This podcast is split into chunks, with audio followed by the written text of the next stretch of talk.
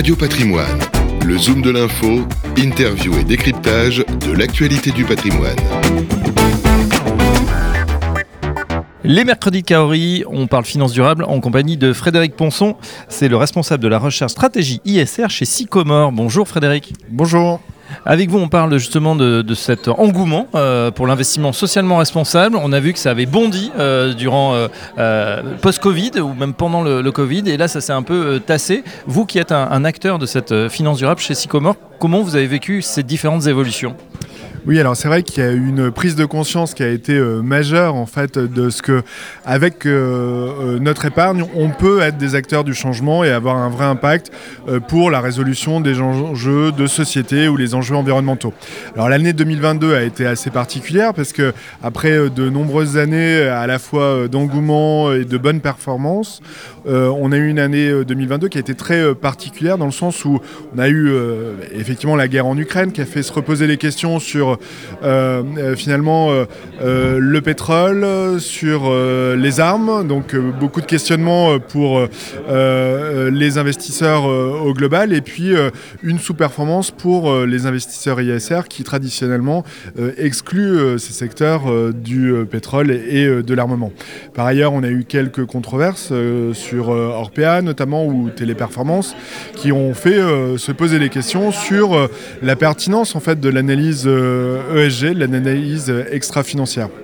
Alors, euh, moi, je trouve que c'est un mauvais procès qui a été fait euh, euh, à l'analyse extra-financière, parce que je considère qu'au contraire, finalement, plutôt que de la décrédibiliser, ça la consacre, cette analyse ESG, puisqu'on voit combien, en fait, des événements extra-financiers peuvent avoir des impacts matériels sur les cours boursiers. Donc, j'encouragerais plutôt les sociétés de gestion, les investisseurs à aller encore plus loin, en fait, dans la pertinence des outils d'analyse ESG à l'avenir. Mais pour des controverses justement ou des scandales, hein, comme on a connu par exemple pour Orpea, euh, Frédéric Ponson, on a l'impression que cette note ESG, elle fait pas suffisamment, en tout cas pour les investisseurs, mais s'il y a une note, elle devrait être juste et correcte. Alors, euh, j'imagine que vous faites référence euh, aux notes qui ont été données par euh, les agences de notation extra-financière.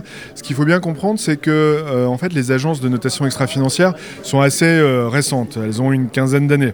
là où les agences de notation financière ont quasiment 100 ans. Donc, on est sur des activités qui sont moins normées, où on a l'accès à des données qui est moins importante, des données qui qui sont non auditées euh, également, à la différence euh, des données euh, financières. Et puis, dans les agences de notation, finalement, ce qu'on note, c'est davantage la gouvernance en fait, des enjeux extra-financiers, c'est-à-dire les moyens qui sont mis en place, c'est-à-dire les équipes qui sont mises en, place, par exemple, plus que les résultats. Et donc ça, c'est un sujet à faire progresser effectivement dans le temps. Mais ça valide surtout le fait qu'il faut que les investisseurs et les sociétés de gestion aient leurs propres euh, analyses. Et nous, notre analyse sur le sujet des maisons de retraite, elle était assez claire. C'est vrai qu'on était, euh, on n'a pas découvert en fait les controverses hein, sur à la fois les problématiques de maltraitance, à la fois les problématiques, par exemple, de, dans le cas d'Orpea, notamment parce qu'il y a eu de nombreuses controverses sur les années passées euh, d'entrave au droit à se syndiquer. Euh, mais euh, en fait, ça pose une question, c'est-à-dire qu'est-ce que c'est que l'investissement euh, à impact?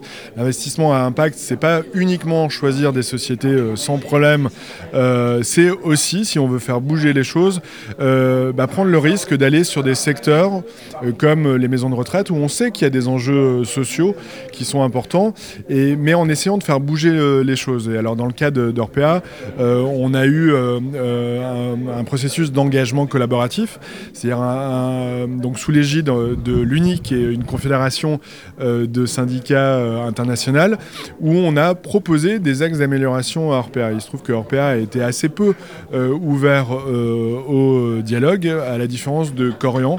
Et Corian est un groupe pour lequel sur on a un certain nombre de, succès par rapport aux, aux, axes d'amélioration qu'on a proposés. Ça veut dire que vous n'avez pas investi dans, dans Orpea, mais plutôt dans Corian? C'est-à-dire qu'on avait une nette préférence pour, pour Corian, effectivement.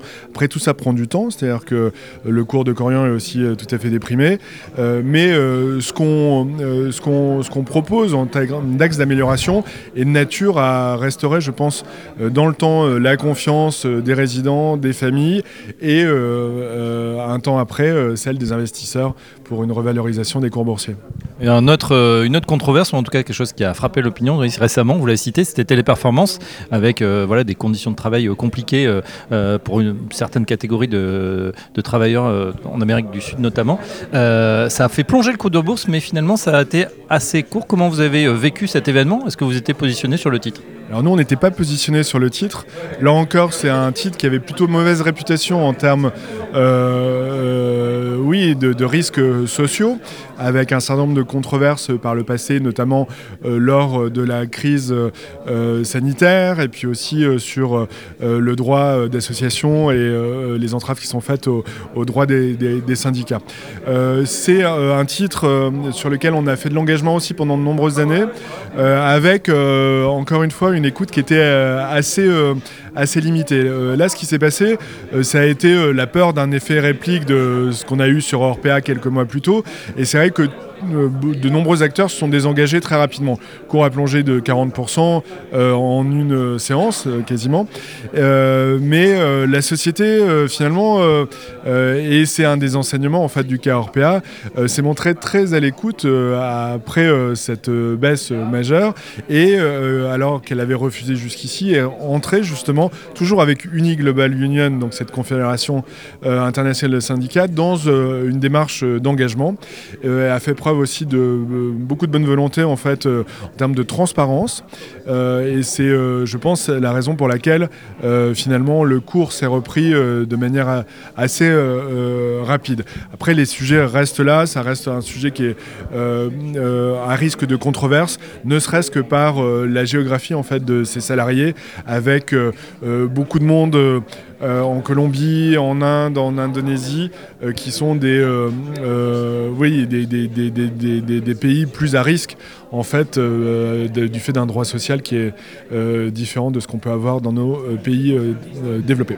En tout cas, un exemple quoi la finance hein, peut faire bouger les lignes du côté des entreprises dans la vie réelle. Merci Frédéric Ponson. Je rappelle que vous êtes responsable de la recherche de la stratégie ISR chez Sycomore. À très bientôt sur Radio Patrimoine.